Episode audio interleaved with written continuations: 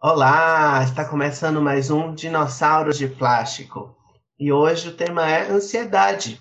E para falar sobre isso, a gente trouxe aqui dois psicólogos é, que trabalham na área clínica há um bom tempo já e que vão poder conversar com a gente um pouco sobre isso. O Jean e o Ramiro. Vocês podem se apresentar, meninos? Eu acho que eu vou iniciar então. Eu sou o Jean Ícaro, eu sou psicólogo, colega do Ramiro, querido, que também está aqui. Eu trabalho com terapia cognitivo-comportamental. Eu também fiz um mestrado na área da psicologia social. E a área clínica é a área que eu venho trabalhando desde a minha graduação. É a área que eu mais me interesso. Trabalho com um nicho específico dentro da área clínica.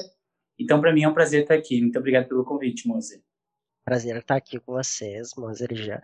Eu sou Ramiro Catelã, então também sou psicólogo.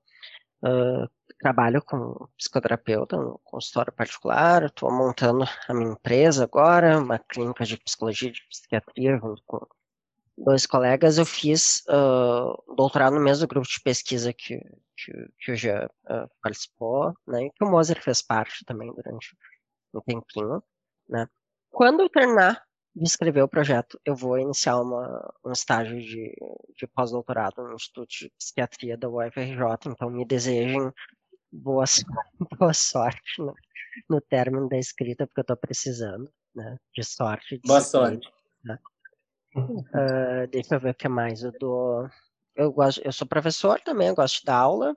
Né? Eu trabalhei durante muito tempo com questões de diversidade sexual e de gênero. Não que eu não trabalhe ainda, mas eu trabalho menos. Eu, eu agora estou um pouco mais focado em questões de desregulação emocional mais grave, transtornos mentais graves, enfim, transtorno de personalidade borderline. Também tem formação em terapia cognitivo-comportamental como, como já, embora hoje em dia eu esteja muito mais próximo de terapias comportamentais contextuais, terceira geração, especialmente a terapia comportamental dialética. E eu sou supervisor clínico também, que é uma coisa que eu gosto muito de fazer, né, ajudar outros profissionais da psico a atenderem bem. E é isso, acho, um pouquinho. Obrigado, Ramiro. Obrigado, Jean, por terem aceitado o convite, por estarem aqui nesse episódio com a gente.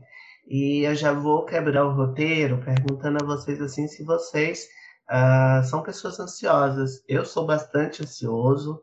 É... Eu lembro que quando eu conheci o Jean, ele, uma das primeiras coisas que ele me falou foi: Ah, eu já sei o que você tem, transtorno de ansiedade generalizado. Já colocando um diagnóstico ali, boa. Já foi me jogando assim um diagnóstico. Gente, e... que absurdo, gente. Mas eu sou realmente bastante ansioso e, e eu queria saber como, se, como, é, como é vocês lidam com a ansiedade. Se vocês estão ansiosos também. Eu tenho nível de ansiedade bastante elevado, assim, depois eu vim a descobrir que é mais agitação e hiperatividade do que, do que ansiedade em si, mas eu tenho um nível de ansiedade considerável, assim, e que faz com que a minha cabeça fique, durante boa parte do tempo, assim, se preocupando muito. É muita preocupação, né, acho que, e essa é uma das características principais uh, de questões de ansiedade mais elevadas em geral é preocupação com o que com tudo que vocês puderem imaginar. As minhas preocupações são muito relacionadas a trabalho, né, que é uma coisa muito importante, enfim, na minha vida, e daí vem muito exigência, perfeccionismo, várias coisas associadas, a gente vai poder falar um pouco sobre isso ao longo do podcast, mas sim, né, eu tenho um nível de ansiedade considerável, né? Se for olhar os últimos relatórios da Organização Mundial da Saúde, quase 10% da população brasileira tem algum tipo de transtorno de ansiedade, né? ou lida com questões importantes de ansiedade. Então, eu estou aí nas estatísticas também. Eu acredito que, para mim, a experiência da ansiedade está muito vinculada a relacionamentos. Eu me vejo, sim, como um cara ansioso, mas mais restringido a alguns temas, sabe? Então, uma coisa que acontece muito comigo é que, independente de ser na esfera do trabalho ou outra atividade que eu esteja fazendo, o que mais me gera ansiedade é a relação com os colegas, é uma relação né, de namoro, é uma relação de amizade, é as habilidades que eu vou ter para falar, interagir com a pessoa e as habilidades que a pessoa vai ter para interagir comigo. Então, eu não me vejo como tão ansioso assim em outras esferas. Outra coisa que costuma me gerar muita ansiedade, e eu acho que isso tem muito relação com uma história familiar, com uma construção de vida, é a questão financeira, né? Então, eu sempre fico constantemente preocupado com isso quando eu estou em momentos das vacas gordas ou quando eu estou no momento em que as coisas não estão super bem nesse sentido. A ansiedade, para mim, é um componente sempre presente, mas eu não diria que é a principal questão que aparece é, comigo. Né? Eu diria que uh, eu tenho, geralmente, outras questões que acabam uh, me trazendo sofrimento na minha vida, e a ansiedade, eu diria que ela é um dos pilares que contribui para isso. Certo, mas eu acho, sim, que a ansiedade é uma palavra que meio que já entrou naquele hall de palavras que a gente fala, fala, fala no cotidiano e que a gente perdeu um pouco a noção do que é ansiedade, de que ansiedade é essa que a gente está falando. Então eu queria que vocês me dissessem assim, o que é que é ansiedade? Eu acho que a gente pode começar falando sobre o que não é ansiedade, né? Eu acho que, eu, acho que eu gosto de quando eu tô falando sobre algum conceito, enfim, alguma coisa que é importante assim de começar definindo o que, que não é. Né? Acho importante a gente frisar que a ansiedade, em, em termos do que se propagou popularmente, assim, uh, deu uma falsa impressão de que de que é uma doença, né? E a ansiedade não é uma doença, né? A ansiedade é uma resposta fisiológica natural do nosso corpo especialmente diante de estímulos externos, coisas que acontecem, fatos do ambiente, né, acontecimentos no ambiente, que podem provocar uma sensação especialmente de ameaça, né, uma sensação de, de perigo. Né. Podem, obviamente, muitas vezes tem a ver com questões externas, mas isso pode ter também gatilhos internos. Né. Então, a gente precisa, dentro da perspectiva de de tratamento que eu trabalho, assim, a gente foca muito na naturalização da, né, da ansiedade. Não é que não existam transtornos de ansiedade e pessoas que enfrentam níveis mais, mais patológicos, excessivos, enfim, que tem muito sofrimento com, a questão da ansiedade, mas eu vou, tem alguns, algumas evidências que mostram que boa parte né, desse sofrimento está ligado à tentativa de se livrar da ansiedade, que ela é uma resposta fisiológica, ou seja, tem a ver com o nosso corpo, é natural, né? E algumas pessoas têm mais sensibilidade biológica para a ansiedade outras. Então, tem pessoas que vêm para o mundo mais ansiosas e ao longo da vida isso vai sendo reforçado, né? Mas eu, eu gosto de iniciar sempre dizendo o que, que não é ansiedade. Não é uma doença, não. Ah, eu tenho ansiedade. Bem-vindo ao time, eu também tenho. Se a gente não tivesse ansiedade, a gente não não estaria vivo, né? A ansiedade ela tem uma função evolutiva muito muito específica de uh, que ajudou a nossa espécie a, a sobreviver. Né? A gente não teria uh, sobrevivido e evoluído enquanto espécie se a gente não tivesse desenvolvido a ansiedade como uma forma de detecção de, de perigo, né?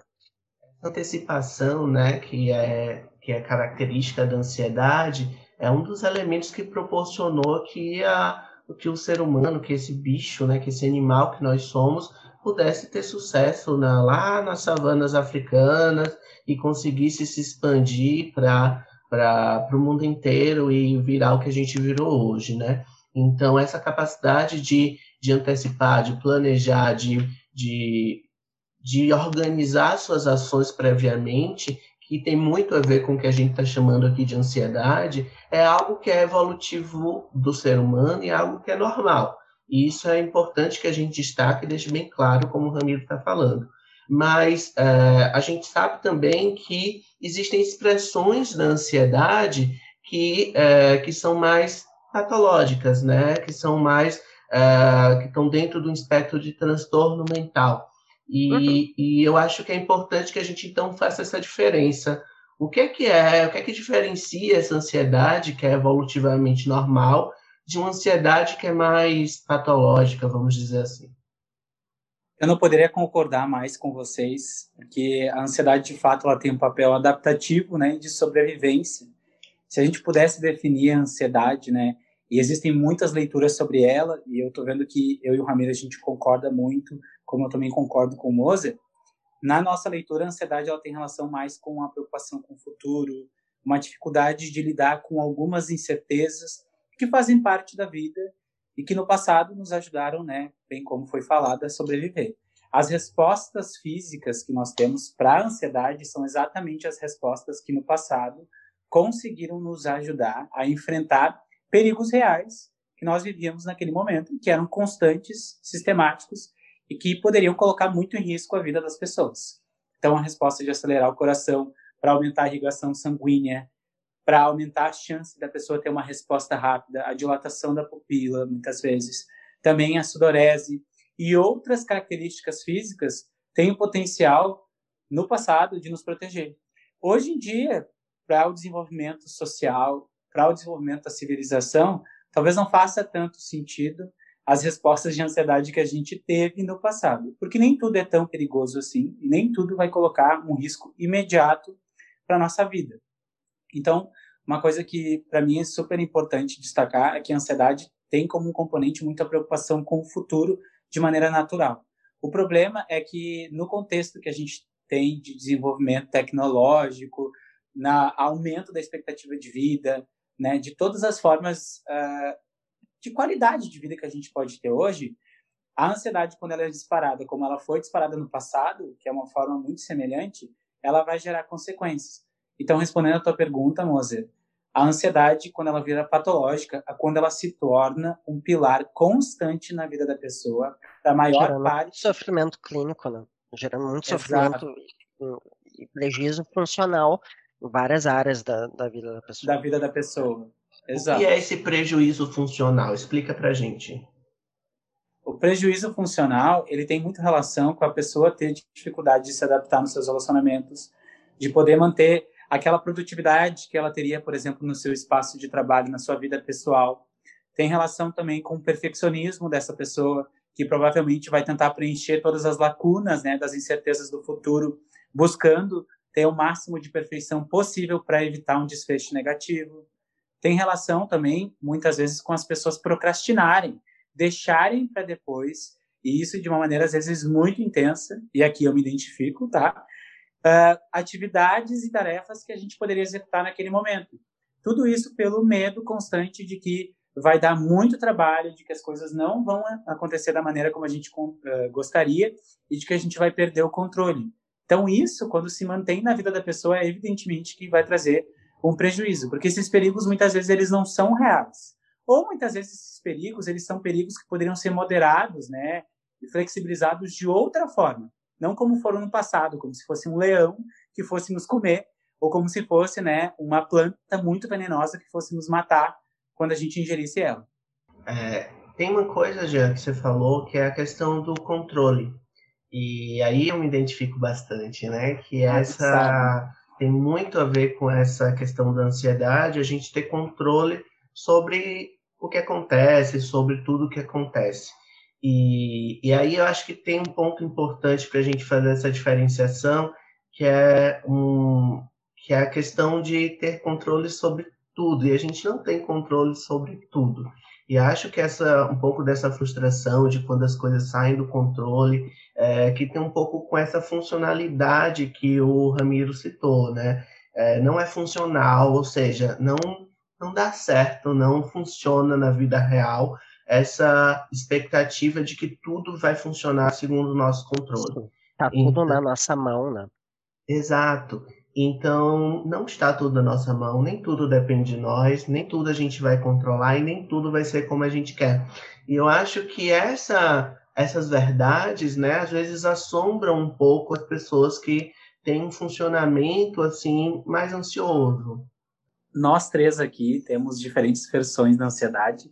É, quando eu estava falando ali antes, amigo, do controle, zoando contigo, de fato eu reconheço e senti, e eu sei que tu reconhece a procrastinação em mim, como o Ramiro também reconhece. Porque no espaço de trabalho que eu interagi já com vocês, vocês perceberam isso, né? É, da mesma forma que o Ramiro também tem as características de ansiedade dele. Então, o que, que eu acho que é super uh, interessante nisso, né? O perfeccionismo, né? Uh, essa intolerância à incerteza, ela nos faz buscar, de maneira muitas vezes irracional, preenchimentos na vida, buscando, por exemplo, tentar controlar todas as variáveis. E às vezes é uma aceitação é, meio radical sobre a realidade das coisas, né? Tem coisas que a gente não vai controlar, né? Por exemplo, é, o Ramiro e o Moser podem super se organizar para um compromisso, uma tarefa, e eu sei quanto vocês são pontuais, por exemplo, e pode acontecer que vocês vão pegar um Uber, vocês vão pegar, é, sei lá, de bicicleta, vão ir a pé, e aí pode começar super a chover, pode cair granizo, pode acontecer que o carro está no caminho e acontece um acidente. Coisas, muitas vezes, que estão fora do nosso controle. Existem variáveis que a gente tem mais controle, sim, e existem outras que a gente não consegue ter. Então, eu acho que o controle, por si só, ele não é um problema. É, pode ser muito da personalidade da pessoa. Sim. O pode controle, um... ele, é, ele se torna um problema quando ele é exercido em contextos em que ele não é efetivo. É Exato. isso que o Jean está falando. Né? A gente tem controle sobre o movimento das nossas pernas, por exemplo. Quando a gente detecta que a gente está passando numa rua escura e tem três caras vindo, passando ali, a gente vai ficar com vai gerar uma reação de medo da gente, isso a gente pode uh, ir adiante e dar uma corrida para escapar do perigo. Só que agora, a gente não tem controle sobre os nossos pensamentos, né? Supressão de pensamento é uma coisa que não funciona para o nosso propósito e nos prejudica, né? Então a gente precisa aprender a, a diferenciar os contextos em que o controle é efetivo e, em geral, eles são contextos externos a gente, coisas que estão fora da gente, né? E as coisas que estão dentro, a maioria a gente não controla. É por isso que a gente, é, acho que pode ser interessante a gente adotar a perspectiva de que o comportamento, comportamentalismo vai chamar de eventos encobertos, né, eventos privados, que é tudo que está dentro da gente e que os outros não veem, né, pensamentos, emoções, enfim, memórias, até as próprias sensações do corpo, né, a gente encarar essas coisas exatamente como elas são, pensamentos, emoções, sensações, lembranças e, enfim, questões corporais. Né? Porque a gente dá uma outra dimensão para isso e isso é uma das raízes do sofrimento. Né? Eu costumo dizer que o sofrimento ele é uma equação é, que envolve uma dor natural, esperada, intrínseca ali para o momento, diante de uma coisa que a gente está vivendo, e a gente tentando se livrar inutilmente disso, né? Assim como muitas pessoas tentam se livrar da ansiedade, da experiência subjetiva e das coisas que geram ansiedade, né? Que ela não surge do nada. A gente não vai se livrar da ansiedade, né? Porque a ansiedade faz parte da gente. Mas é... a gente tenta o tempo todo, né? Sim. E, e você falando assim, Ramiro, parece até que é uma coisa simples, né? Pensamentos são pensamentos. Uh, sensações são sensações. Memórias são memórias. E se a gente der o nome correto, as coisas podem se simplificar um pouco. Só que normalmente a gente lê diferente. Pensamentos são verdades, memórias são é, culpa, fatos. É, e aí a gente vai criando outros nomes, dando outros significados que deixam um pouco mais complexa essa relação, né? E às vezes dá trabalho da gente perceber isso. Só que eu ainda queria voltar naquele ponto. É, a gente está num país, você falou, que é, tem uma quantidade significativa de pessoas com algum transtorno de ansiedade, é, e segundo a, a, a OMS, a gente possivelmente é o país no mundo que tem mais é, pessoas que têm algum transtorno de ansiedade. E aí eu queria que a gente tentasse explicar para quem está ouvindo a gente quando é que eu devo me preocupar então com a minha ansiedade. Quando é que a minha ansiedade saiu do controle? quando é que eu tenho que uh, procurar ajuda, por exemplo, ou quando é que eu tenho que ler ela como disfuncional, como vocês citaram? Eu diria que as questões de ansiedade elas viram um problema, bem como a gente destacou, quando a pessoa está em extremo sofrimento por causa disso. Existem versões de ansiedade, e isso a partir da leitura mais cognitiva, evolutiva ou comportamental que a gente estiver usando. Os psicanalistas ou as psicanalistas, por exemplo, vão ter um outro olhar.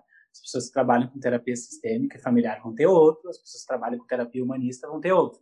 Então aqui é trazendo um olhar, mas não é a representação da verdade sobre esse tema, né? Sim uma perspectiva.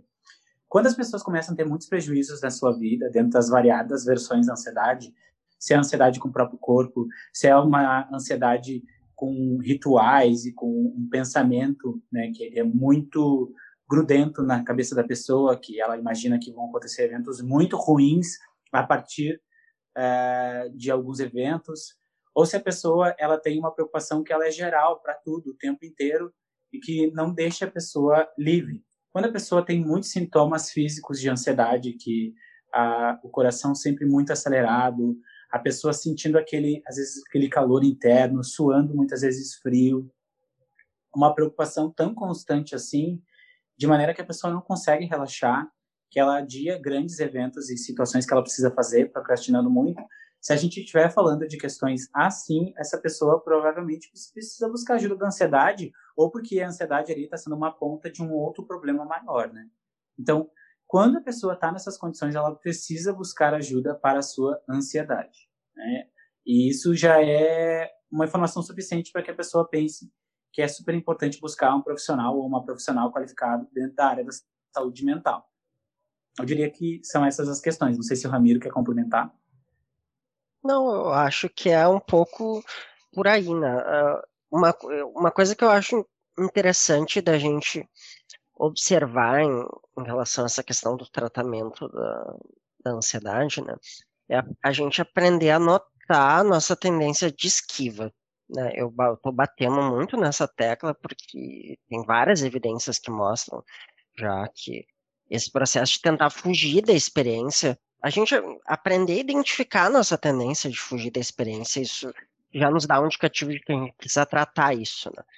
Uh, existem diferentes perspectivas de tratamento da ansiedade. Tem algumas abordagens que vão focar mais em ajudar a normalizar a ansiedade a partir de técnicas de, de relaxamento, de respiração, de des, descatastrofização de pensamentos, identificação de falhas ou erros, erros de processamento cognitivo, né?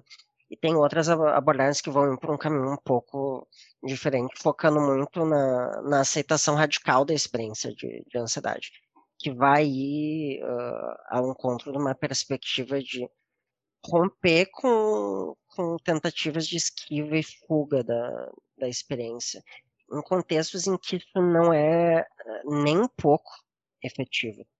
Né? A gente estava falando antes da questão do, do controle. Né? Tem muita coisa na vida que a gente não pode controlar. Tem algumas que a gente controla. Né? Muito do sofrimento uh, relacionado à, experiência de dor com, com ansiedade está ligado a gente não quer, eu não quero sentir ansiedade, eu quero ser uma pessoa menos ansiosa. Na própria construção linguística do eu não quero sentir ansiedade, a palavra ansiedade já tá. Se a gente for se amparar em algumas, algumas visões que, que buscam entender como é que funciona o funcionamento da linguagem humana. Por exemplo, tem um negócio que o comportamentalismo estuda, que é a teoria dos quadros relacionais, que é um negócio absolutamente complexo, que eu não vou ficar dando muita ênfase aqui, tá? Mas é, esse modelo teórico vai nos dizer que a nossa, a nossa cabeça é uma fábrica de produzir conteúdo negativo, né? E que na, na própria, no próprio ato da gente tentar se livrar desse conteúdo negativo, que ele é natural, né? o conteúdo, o, o conteúdo negativo já está ali. E ele não é passível de, de modificação a longo prazo, né? Para algumas questões, sim, né? mas para questões mais estruturais, tentar mudar o pensamento vira uma batalha eterna. Né? A gente tentar. Eh, che checagem de fatos é uma coisa importante para a gente uh, quebrar aquela confusão entre o. Não, o que eu penso é a verdade. Não. O que tu pensa é uma interpretação sobre uma coisa que aconteceu. Né? Mas isso é apenas uma parte do, do recurso que a gente vai usar para lidar né, com aquilo que a gente sente. Enfim. Eu acho que talvez eu tenha escapado um pouco, indo um pouco para a questão de tratamento, mas eu acho que a gente identificar a nossa tendência de fuga, a gente vê que quanto que a nossa batalha contra a ansiedade está nos prejudicando, né? Eu acho que isso é um bom indicativo uh, de que a gente precisa de ajuda. De ajuda não para se livrar da ansiedade, mas para abraçar ela, entender ela, né? ela uhum, viver com ela, não a, a despeito dela. Né, apesar dela, não viver com ela, né? Porque quando a gente está fazendo esquiva experiencial, a fuga da experiência, né? A gente está limitando o nosso acesso a reforçadores. Então, às vezes, a gente deixa de ir para uma entrevista de emprego, que é uma coisa importante para a gente, porque a gente está ansioso, a gente deixa de se relacionar, que é uma coisa importante para a gente. Então, é que não é ruim fugir das experiências. Tem experiências que a gente não precisa sentir, a gente não precisa se expor a ela pela exposição em si, senão você achava por dar no sofrimento, né? Mas quando a, essa esquiva experiencial ela é, ela tá ligada a tentar controlar o incontrolável e ela limita o nosso acesso a reforçadores, ou seja, coisas que vão nos gratificar, vão trazer valor para nossa vida, prazer, enfim. Daí uh, isso torna uma coisa extremamente problemática. Não sei o que vocês acham sobre. Não, eu concordo, Ramiro, concordo bastante com o que você falou. E eu acho que nesse, nessa tentativa, às vezes, da gente silenciar a ansiedade, a gente pode acabar silenciando muita coisa. E a gente pode acabar silenciando a gente mesmo. É, no começo, no, logo do, do, episódio, enquanto o Jean falava, tinha uns passarinhos cantando. É, e aí eu vou fazer uma, só um paralelo. É como se na tentativa de silenciar os passarinhos cantando, para não atrapalhar a fala do Jean, eu mutasse o Jean por inteiro e a gente não conseguisse mais ouvir ele. Então, isso é um risco quando a gente tenta uh, produzir uma vida sem ansiedade. E tem muita gente que vende isso como, uh, como alvo, como um produto, né? Religião, às vezes. Eu já vi alguns líderes religiosos falarem que, ah, tem uma vida sem ansiedade, faça isso, isso e aquilo. Eu já vi médicos isso tem a ver com, com uma, uma, distorção conceitual sobre o que é ansiedade. Exato. É, já vi médicos falarem isso, já vi, sei lá, coaches falarem isso. E, e Os coaches enfim, todo... adoram falar. É, sobre enfim, só a ansiedade, que... controlar sua mente. Só que não é como se fosse simples, uma fraqueza, né? né? E como se algumas emoções desagradáveis elas fossem indicativas de que tem algo de errado ali, quando na verdade elas são informações é, que o nosso cérebro encaminha para nós que nos indicam alguns sinais do ambiente ou interpretativos que a gente tem sobre aquelas situações. Uhum. Então, né, emoções desagradáveis elas fazem parte da vida. A ansiedade é uma delas, né? A gente tem muito numa cultura de mídia que prega por uma positividade tóxica, né? Ficou popular com alguns coaches e outros que não são coaches, né? Que é a ideia, eh, por exemplo, de que tu vai ter que buscar constantemente a alegria e a felicidade para ter uma vida completa, né? Como se é uma vida completa, uma vida uh, satisfatória, né? Uma vida com propósito fosse aquela vida em que tu tivesse longe de emoções desagradáveis. Então é muito complicado, né? A gente vê Na verdade, essas emoções desagradáveis, elas têm uma função, né? Toda emoção Exato. tem uma função, como já estava falando. Quando a gente e vê essa... uma propaganda da, da Coca-Cola, por exemplo, que tem lá Abra Felicidade, por exemplo. Essa daí é um, é um, é, é um retrato, pode ser bobo, mas mostra muito de como a, a mídia consegue, de certa forma, conduzir ao raciocínio de que adquirindo alguns produtos, tendo algumas experiências, é, se afastando de outras, é, é a conquista né, de uma vida completa e feliz. O que é um mito e que eu acho que acaba sendo reproduzido de maneira geral por diferentes pessoas e às vezes até por profissionais de saúde mental, como o Moser e o Ramiro falaram, né, gente? E eu acho que essa busca de uma plenitude de vida, é, entre aspas, que não tenha sentimentos negativos, que não tenha de, é, sentimentos, momentos adversos e tal, eu acho que ela é mais perigosa do que, é, do que o estágio inicial, sabe? Porque você entra num caminho de que é, eu tenho que controlar ainda mais, eu tenho que produzir uma vida melhor, porque depende de mim e a culpa é minha se eu não está, se eu não estou feliz, se eu não estou uh, tranquilo naquele momento e eu tenho que eu tenho, eu tenho, eu tenho e isso acaba reproduzindo uma responsabilização que às vezes é, é muito grave, muito severa. É a reprodução da lógica individualista da sociedade, né? Eu tenho Exato. que desempenhar, eu tenho que ser o campeão, eu tenho que conquistar tudo com meu suor, como se não tivesse uma série de atravessamentos aí sociais, culturais e de, de classe, de contexto onde a pessoa viveu, o que, que ela está enfrentando na vida dela, que não diz respeito só a ela, né? Isso tem um atravessamento importante na, na, na ansiedade. Vamos pegar uma coisa que, que nós três trabalhamos bastante aqui, que é diversidade sexual de gênero, né? Os níveis de, de transtornos de ansiedade, minorias sexuais de gênero na população de lésbicas, gays, bissexuais, travestis, pessoas transgênero, né? Eles são muito mais elevados uh, se, quando a gente pega para comparação a população de pessoas que não são LGBT, né? Porque tem atravessamentos relacionados a uma coisa que a gente chama de estresse de minoria, que, que são os efeitos psicológicos da exposição sistemática a experiências de discriminação e violência, né? Você não pode falar que isso é uma questão só individual, quando uma pessoa fica ansiosa uh, com a possibilidade do pai e da mãe descobrirem que é gay, sendo que a família é super religiosa, por exemplo, é contra, né? A questão de homossexualidade, bissexualidade, enfim. Então, acho importante a gente ampliar um pouco esse, esse quadro para entender como questões sociais se atravessam né, na, nas, nas, nossas vidas e, por consequência, na experiência de ansiedade, no quanto que a gente vai controlar ela, tentar inibir, ou o quanto que a gente vai se abrir para ela. Não sei se faz e sentido para vocês isso.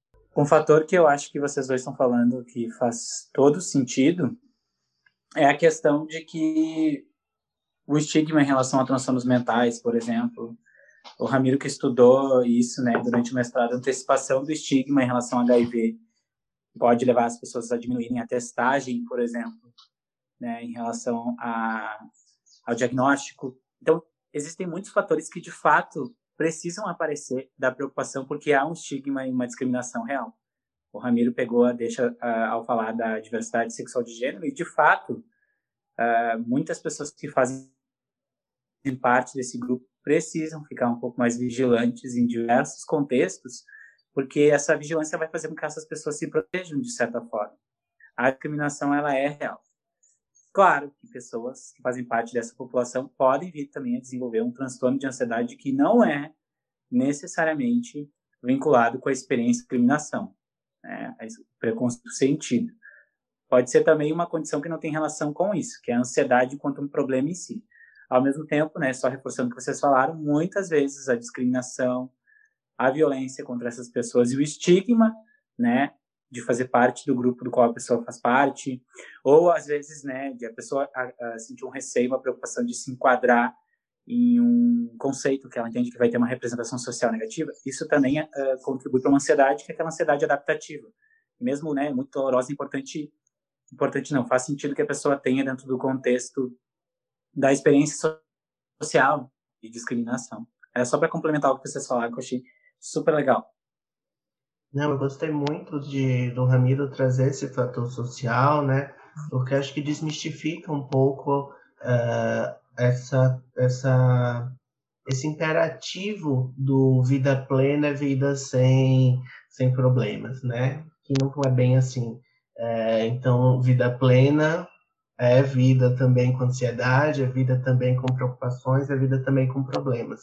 Porque não dá para a gente pensar que não existe violência urbana, não dá para a gente pensar que não existem fatores econômicos, risco de ser demitido, uh, não ter dinheiro para alguma coisa. Não dá para a gente pensar que esses fatores que são sociais, que estão no nosso contexto, né, eles também não têm a ver com aquilo que a gente sente, com aquilo que a gente vivencia. Então, uh, se a gente for pegar um exemplo assim mais fechadinho para ficar claro o que a gente está falando, é, se a gente pega pessoas que vieram de uma guerra, né, soldados que sobreviveram à guerra, muitos deles voltam com alguns transtornos relacionados à ansiedade, que a gente chama de transtorno de estresse pós-traumático, né? É um transtorno bem comum nesse grupo que passa por eventos que são extremamente traumáticos, extremamente uh, produtores de, de ansiedade, produtores de sensações negativas. Uh, só que a gente vivencia esses elementos negativos todo o tempo na sociedade, não precisamos ir para uma guerra. Então, aqui também a gente pode ter que aprender a lidar com aquilo que, uh, com aquilo que é produzido pelo nosso contato com a sociedade. Então a gente pode passar para o nosso próximo quadro, mas antes eu preciso lembrar vocês que a gente está lá no Instagram, na dinossauros de plástico, E que se você quer falar conosco, quer mandar uma pergunta, quer mandar uma reclamação, quer falar mal do Jean e do Ramiro, pode mandar um e-mail para dinossaurodeplástico.gmail.com. Então a gente está esperando. A gente vai ser devidamente repreendido. Isso aí. Exato, a gente está esperando o seu contato, tá bom? Acho então, agressivo, vai... mas necessário de ser pontuado.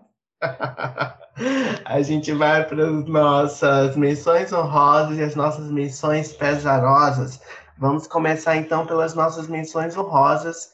Quem quer iniciar? Eu quero iniciar.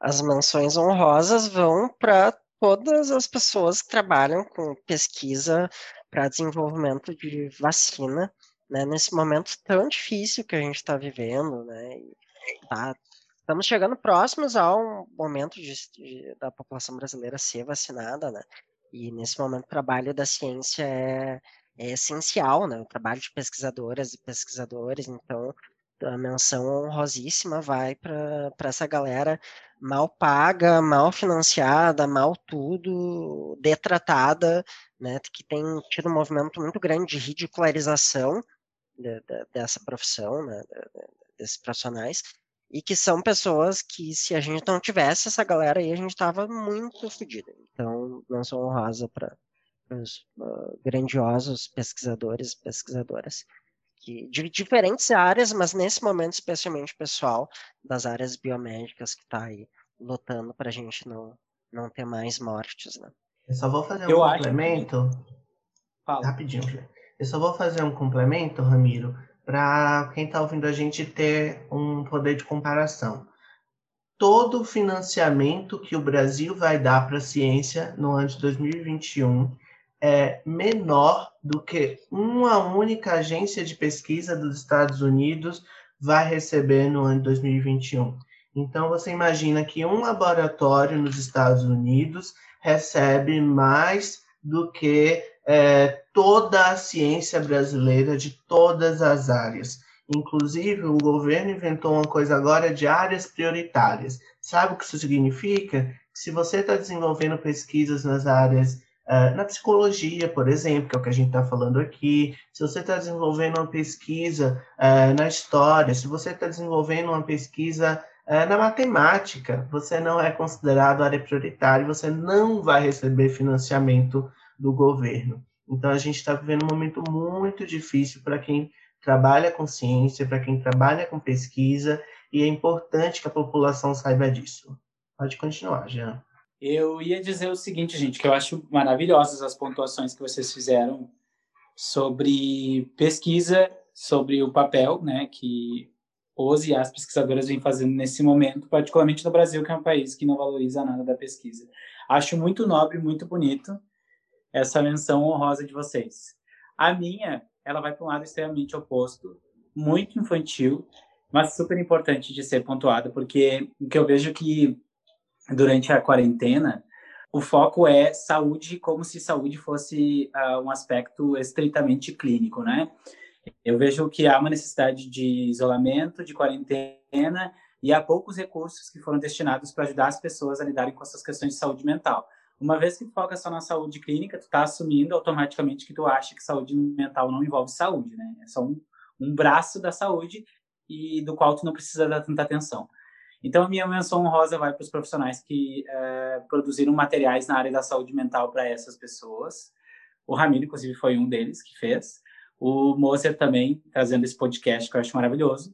E o pódio da menção honrosa, sabe vai para quem, gente? Vai para vai os memes, entendeu? Porque os memes nessa quarentena sal, me salvaram de diversas formas e eu acho que entreteram diversas pessoas nesse momento. É infantil, mas eu acho super pertinente. Eu não acho trouxe infantil, um pouco de humor. super pertinente.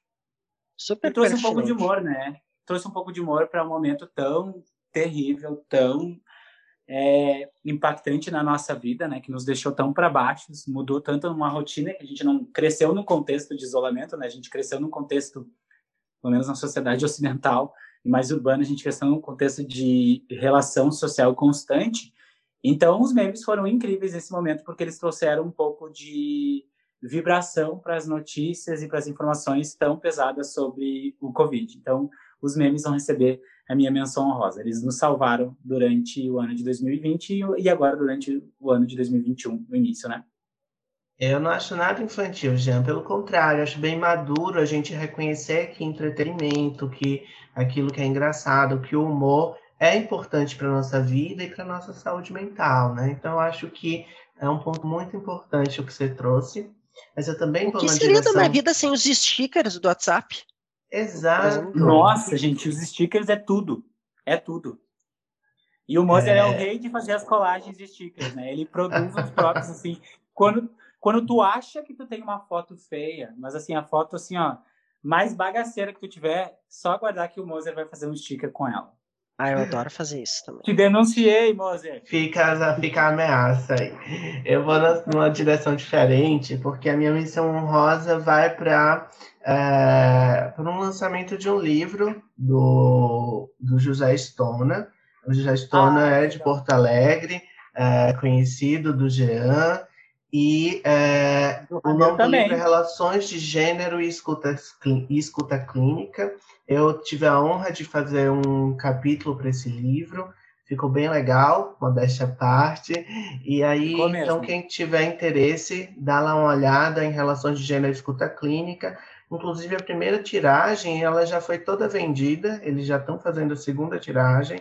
Então, bem legal mesmo, fica a minha menção honrosa para o livro do Stoner. E eu, eu amei, eu amei a tua menção honrosa, que o Stone é incrível, o Stone é muito foda, gente. E, e ele super arrasou nesse livro. E o capítulo, eu já vi o título do teu capítulo e eu achei incrível, assim. O Stone é um psicanalista maravilhoso, então a maior admiração por ele, por esse momento, acho que é super honrosa essa menção. Vamos então para nossas menções pesarosas, começando com o Ramiro. Ah, minha menção pesarosa, né, vai para o Bolsonaro, que é um genocida, né, desgraçado, né, eu espero que ele tenha a morte a mais dolorosa, eu, eu, juro que eu não desejo isso para ninguém, assim, gente, mas para o Bolsonaro eu desejo que ele morra da maneira mais dolorosa possível, ser humano medonho, desprezível, assim, ele, todo o alto escalão dele, né? Assim, são um bando de desgraçados, cornos, tudo. Peguem todos os adjetivos e xingamentos que vocês quiserem e botem no Bolsonaro e que Deus elimine ele a cora que o cerca. Né? Que a gente está vivendo esse caos aqui por causa dele, então a, a, que dificulta tudo que, tudo que ele puder para dificultar a vida das pessoas, é, ele faz, né? Então é um ser humano medonho, desprezível, que Deus elimine ele a cora que o cerca. Né, enfim, Gente, é pesado, é... mas tem que pegar pesado mesmo. É rir para não chorar mesmo, assim. Ramiro, eu ia, eu juro para ti que eu ia pontuar a mesma coisa. Eu ia dizer que era o desgoverno, né, que a gente tem nesse momento, que é terrível das mais diversas formas, que nós avisamos, que nós fizemos manifestações contra ele e que está lá, né, exercendo o poder da maneira como a gente imaginou que faria, que é de uma forma muito ruim, antiética, sem cuidado técnico e eliminando vidas, né, que para ele são vidas é, que não importam. Exato. Que são vidas que ele entende que são desprezíveis, assim. Só que eu também tenho uma, uma, outra questão de uma menção pesarosa que tem a ver com a questão da ansiedade. Né? Que é o seguinte, uma, uma lição que eu aprendi muito, e eu vou entender se vocês discordarem, e das pessoas que estão ouvindo também se discordarem, que eu acho o seguinte, eu aprendi muito nessa quarentena que as redes sociais, elas podem ser muito tóxicas, né? Por quê, gente? Porque com o isolamento, né, a internet nunca foi tão importante para nós, para que a gente pudesse continuar exercendo nosso trabalho e as relações sociais. E a exposição a conteúdos assim online realmente me fez pensar nessa quarentena o quanto esse ambiente pode ser tóxico, influenciar na nossa subjetividade, nas nossas questões psicológicas. E isso me fez limitar um pouco, né, o papel dessas uh, mídias na minha vida. Sim, eu amo o Instagram, adoro o Instagram, adoro postar lá, faço stories. Inclusive, é um blogueirinho né, psicológico, Exato. recomendamos. Ah, eu amo, né, Goria, meu circuito da recompensa. Mas o que eu quis dizer é que, apesar né, de eu fazer uso dessas redes, uh, uma coisa que me ajudou muito foi passar direto por algumas das informações que envolviam o Covid, né? No sentido, por exemplo, do número de mortes e desses dados, porque realmente estavam me fazendo muito mal muito mal. Aqui eu não vou ser hipócrita, tá, gente? Porque eu uh, não fiquei isolado como eu deveria ficar, mas ao mesmo tempo isso resguardou um pouco da minha saúde mental, evitar o contato com essas informações. Eu diminuí o contato assim drasticamente com informações políticas. Então, uma coisa que eu fazia muito antes era, uh, por exemplo, com notícias políticas em alguns portais, por exemplo, Quebrando o Tabu, a Mídia Ninja, né, o El País. Eu olhava lá os comentários, eu lia a notícia e eu comecei a filtrar muito mais isso, assim, para evitar ficar em contato assim constante, né, com esse conteúdo que é estressante e que estava me, me, gerando mais preocupação, mais ansiedade. Então foi uma coisa que me ajudou um pouco, né, junto com os memes que me distraíram bastante. Então, eu acho que uma menção pesarosa é a gente ficar muito em contato com conteúdo político, mesmo que eu aponte que na minha menção pesarosa é o desgoverno, porque isso nos ajuda a proteger, sim, porque esse governo é péssimo, ele vai continuar fazendo coisas que são terríveis para a população, então nos faz mal ficar constantemente exposto a isso. Então, acho que é uma coisa que a gente tem que filtrar no sentido de saúde mental mesmo, né? Eu vou entender se vocês discordarem de mim. Como você deu o direito de discordar, 100% como você deu o direito da gente discordar, eu vou fazer uma.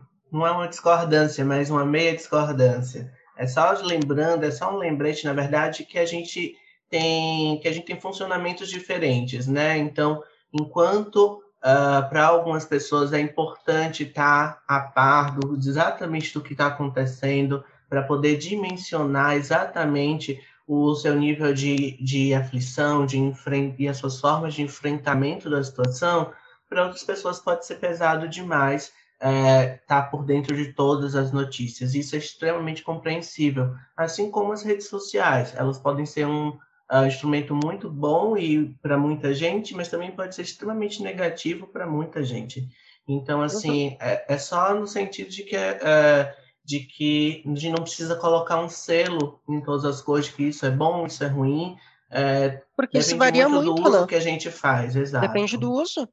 Depende Exato. dos os excessos, quando a gente fica nos. Eu não sou contra excessos. Eu acho que ficar nos excessos, morar nos excessos, pode ser uh, muito prejudicial. O zero e o 100. Né? Eu acho que cada pessoa tem que aprender a fazer a sua modulação, né? a estabelecer a sua relação com, com as redes sociais. Eu acho que o que já falou faz muito sentido, né? E, a exposição a algumas coisas mais sistemáticas, assim, redes sociais pode ser muito prejudicial. A gente tem estudos que mostram. E tem estudos que mostram Mas, isso, sim, né? E a gente tem outros pontos em que uh, vai ser protetivo para a saúde mental das pessoas estarem em contato com determinados conteúdos e até, especialmente quando envolve pessoas, né? Quando envolve contato uhum. comunitário, uhum. assim, eu tô, uh, meu projeto de pós-doutorado agora, ele saiu totalmente dessa coisa de gênero e sexualidade, agora eu estou trabalhando com estados dissociativos e especialmente devaneio excessivo, né? Que é, é, o que a gente chama de sonhar acordado, é aquelas fantasias que a gente faz, uh, sei lá, uh, tem, imagina tu, no teu banho que tu é a tua cantora favorita, ou que tu faz parte de uma banda, ou que tu tá tendo uma realidade que tu tem muito sucesso e cria um monte de fantasia, eu estou estudando isso, né? Isso 96% da população tem. Tem alguns estudos que já demonstraram, é muito prevalente. Só que tem pessoas que fazem só isso o dia inteiro. Tem pessoas que gastam mais de 3, 4 horas por dia só na fantasia, né? E tem uma comunidade do, do, do Facebook que, eu faço parte, como eu estou uh, estudando isso, que eu fui meio que convidado para fazer parte dessa comunidade e acompanhar as postagens, que são as pessoas que têm transtorno de devaneio excessivo. Não é um transtorno psiquiátrico reconhecido ainda, mas está né, em vias de, é uma coisa super pouco falada na psicologia, na psiquiatria. Né? Eu acompanhando essa comunidade, as pessoas estão ali tentando se ajudar. As pessoas ali estão colocando seus relatos, o que pode ficar meio excessivo às vezes, mas eu vejo as pessoas tentando se ajudar, dando dicas umas para as outras, sabe? Então acho que isso pode ser muito protetivo também, dependendo do uso que for feito. Não sei se faz sentido para vocês. Faz, eu concordo integralmente. Faz, e assim, uma coisa que eu ia dizer, que daí eu vou né, fazer uma síntese em relação ao inicialmente o que eu falei e agora o que o Ramiro trouxe e ao que o Moser também trouxe. Existem prós e contras, né, gente, de fazer isso. Né? É, essa questão que eu falei, por exemplo, de evitar a exposição a informações excessivas sobre esse tema, as questões de saúde nesse momento, é, por exemplo, sobre o desgoverno, é, pode proteger sim a pessoa, mas ao mesmo tempo aliena ela também, né? Porque a gente vai construindo menos argumentos, vai se apropriando menos do conteúdo para poder, de fato, criticar com propriedade para apontar as incoerências, né? Então também tem esse esse contra, né? Que eu acho que é um contra significativo, né? Eu já escolhi, pela minha saúde mental, evitar a exposição a muitos conteúdos que violavam a dignidade humana, né? Às vezes no Quebrando Tabu, por exemplo, que é uma página que eu adoro, eles botavam vídeos e coisas de outras violações, de discriminação, de preconceito, e eu tava, sei lá, escolhendo dois de dez para ver. Porque realmente eu tava querendo proteger minha saúde mental e me ajudou um pouco, assim. Né? Senão eu tava ficando muito chateado, muito abalado, e já é uma coisa progressiva, né? Porque mídias sociais a gente não sabe do efeito. A, a gente tem estudos que mostram a médio prazo, mas a longo prazo a gente não tem ainda uma constatação, porque mídias sociais são coisas recentes, né? No, no, no Brasil, né? As mídias sociais, elas não têm nem 20 anos. Então, é, a gente precisa olhar para essa questão. Mas eu entendo o ponto de vocês dois. Eu vou aproveitar o seu gancho para dar minha menção pesarosa, porque você falou de proteger a saúde mental e tem muita gente utilizando isso como desculpa para as aglomerações que tem feito agora no verão e nas festas de fim de ano, no Natal, no Ano Novo. É, a gente precisa fazer uma diferenciação aqui, pessoal. Uma coisa é você precisar proteger a sua saúde mental e você tentar, com os cuidados possíveis, dar uma volta com uh, os seus familiares ou uh, ou com algum amigo que também esteja se cuidando. Outra coisa é você se enfiar numa festa, numa balada, com 500 pessoas, todo mundo sem máscara, todo mundo bebendo. Isso é muito diferente. Uma coisa é você tá, fazer uma viagem, pegar o carro da sua família, ir para um lugar e tentar fazer uma viagem nesse sentido, beleza. Outra coisa é você, outra coisa é você ir para uma para um lugar onde tem 5 mil pessoas aglomeradas, todo mundo bebendo e andar sem máscara e fingir que não tem nada acontecendo no Brasil. Então, a minha menção pesarosa é para essa falta de consciência que a gente é, naturalizou no país. Isso não é proteger a saúde mental, isso é, é ser responsável com você e com o outro. Eu Sim, acho adotar gente... uma perspectiva individualista e, se, e falta de consciência cívica como comunitária. A gente, né? precisa, né? a gente precisa dar nome às coisas. Então, isso não é proteger a saúde mental. É, e aí, como uma das consequências disso, por exemplo, é a situação que é, começou na semana passada em Manaus. Manaus ficou sem oxigênio. Vocês entendem o que é uma cidade, uma capital de um estado sem oxigênio? para qualquer tipo de doente. Então, tinha 30 uh, eh, bebês recém-nascidos que estavam 60. em vias de ser 60 em vias de serem transferidos para outros estados, bebês recém-nascidos, porque simplesmente eles poderiam morrer sem oxigenação, porque uh, o estado não tinha, o, o, município não tinha mais. Então, assim, uh, isso tem culpa do governo federal? Claro, porque tem toda uma questão de logística, o governo federal foi avisado, não fez nada, tem toda a questão de descaso com a região norte, que eu sempre falo aqui, mas também tem as culpas é, que são nossas e a gente precisa assumir essas culpas. Então, nós, enquanto população, temos muita culpa, sim, de ter promovido esse tipo de aglomeração. É, se você for hoje ali na, na praia, em Aracaju, você vai ver pessoas, é como se elas estivessem impedindo para que a onda seja maior ainda. A gente está num momento muito delicado e não é justificável que agora, nesse minuto, tenham ali 50, 60 pessoas bebendo num espaço de 10 metros quadrados, todo mundo sem máscara. Não há a mínima condição para isso. Eu nem vou comentar, quem aqui conhece minha cidade, quem é de Cipó, que está ouvindo, eu nem vou falar mais sobre Cipó, porque não tem mais o que falar as pessoas decretaram o fim da pandemia. Eu sempre digo, aqui no bairro onde eu, eu mudei aqui, eu moro em Porto Alegre, né, eu mudei aqui recentemente do centro né, de Porto Alegre para o bairro Moinhos de Vento, que é um bairro um pouco mais nobre aqui. As pessoas andam muito sem máscara aqui, que é uma coisa que não acontece tanto ali no centro, né, curiosamente, assim, né. Uh, e eu brinco que o pessoal aqui do Moinhos de Vento decretou o fim da pandemia, porque eles acharam a cura e não socializaram, né? Então, Entretanto, acharam nisso, cura, mas tem mil pessoas morrendo por dia. É muito curioso, né? Então a gente pode passar para as nossas indicações da semana. Eu vou começar a dar logo a minha indicação. e ela não é do Instagram, tá? Eu já dei muito perfil no Instagram aqui, mas ela é do Facebook, mas também ele coloca os vídeos no YouTube. O nome do rapaz é Estevam Gaipó. É, começa com S, não com E, e termina com N, não com M. Estevam Gaipó, G-A-I-P-O-P-O. É, dá uma procurada lá no Estevam Gaipó, ele é um mineiro muito engraçado e ele faz uh, algumas uh, paródias de programas que de programas só que relacionando a temática de ser pobre. Então ele faz quem quer ser um assalariado e ele vai perguntando coisas típicas da casa de um pobre. É, ele faz o alto pobre, que é analisando carros de pessoas carros bem antigos, bem detonados, carros de pessoas pobres. É muito legal, o Estevão é um menino bem interessante, acho que vale a pena dar umas risadas lá no perfil dele. Eu tenho uma recomendação, gente. É, as indicações que eu dou para vocês são, primeiro, é, quatro filmes, desculpa, três filmes, um livro, sendo que um dos filmes, dois dos filmes viraram livros também. Ou seja, são três livros e três filmes, mas que estão interseccionados ali. Gente, o que, que acontece? Existem alguns filmes maravilhosos que falam sobre a ansiedade de maneira bem diversa e com um toque de humor bem gostoso. Um dos filmes que é um livro também se chama As Vantagens de Ser Invisível, que eu acho muito legal, assim, que foca muito na ansiedade do personagem principal. O foco não é falar sobre ansiedade, sim para falar sobre a forma como ele está se relacionando com novas pessoas, pessoas no colégio, sobre é, um casal de irmãos que ele conhece, que ele acaba se apaixonando pela menina. E é muito legal porque vai falar um pouco sobre depressão, sobre transtorno de estresse pós-traumático que ele tem em função de um abuso sexual vivenciado com a tia. Só que tudo isso num tom de humor e um filme bem agradável, assim, sabe? Aqueles filmes bem agradáveis de assistir, mas que vão trazer esse toque também pessoal do personagem. Eu acho que é muito bom para identificação esse filme, assim. As vantagens de ser invisível, que também é um livro.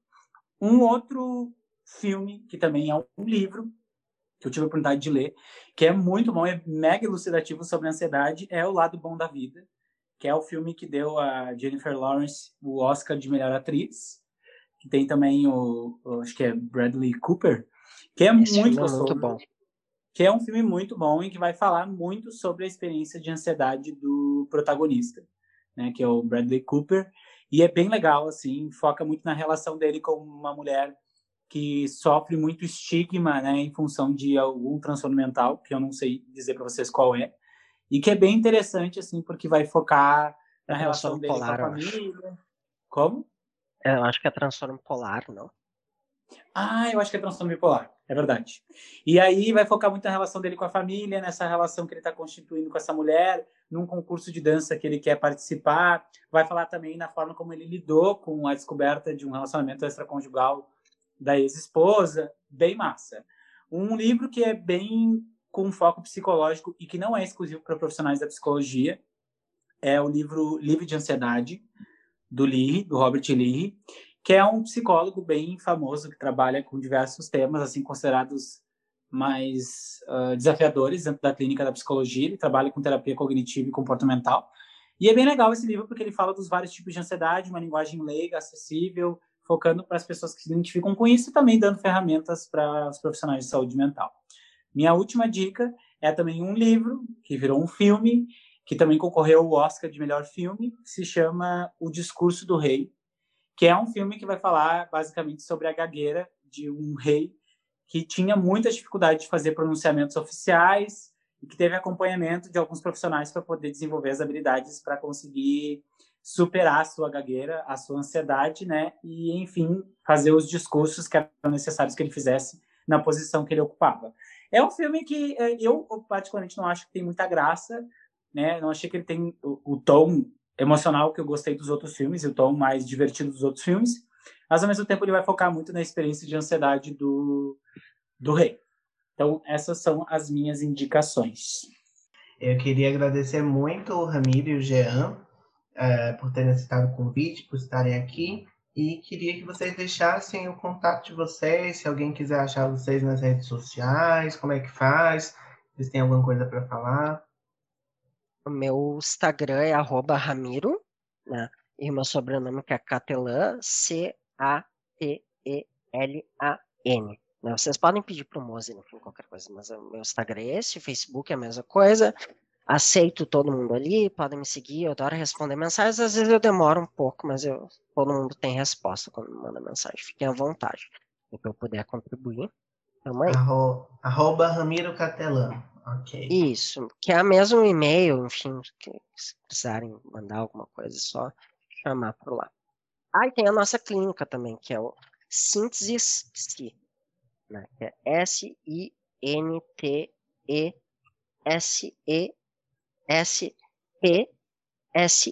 Meu Deus do céu, consegui pronunciar isso. Síntese Psi, né? Que a gente passa vários conteúdos uh, de saúde mental com dicas, assim, né? Para a gente ter uma, uma vida um pouquinho melhor. Tem vários, tem, tem material que eu produzi recentemente sobre como lidar com crises psicológicas, situações difíceis, que eu particularmente acho bem legal. Está disponível tanto no meu perfil pessoal quanto no profissional, então se quiser é só chegar por lá. É Muita coisa bacana mesmo. E você, Jean? O meu Instagram é Jean Ícaro, é, underline. Se você botar Jean Ícaro, é, dependendo da proximidade ou não, vai, vai aparecer ali, né? Uh, meu Instagram, eu coloco coisas da vida pessoal e também coloco da vida profissional. Tem alguns vídeos com alguns conteúdos que eu postei lá do IGTV. É, não tenho rios, mas eu coloco muitas outras informações lá.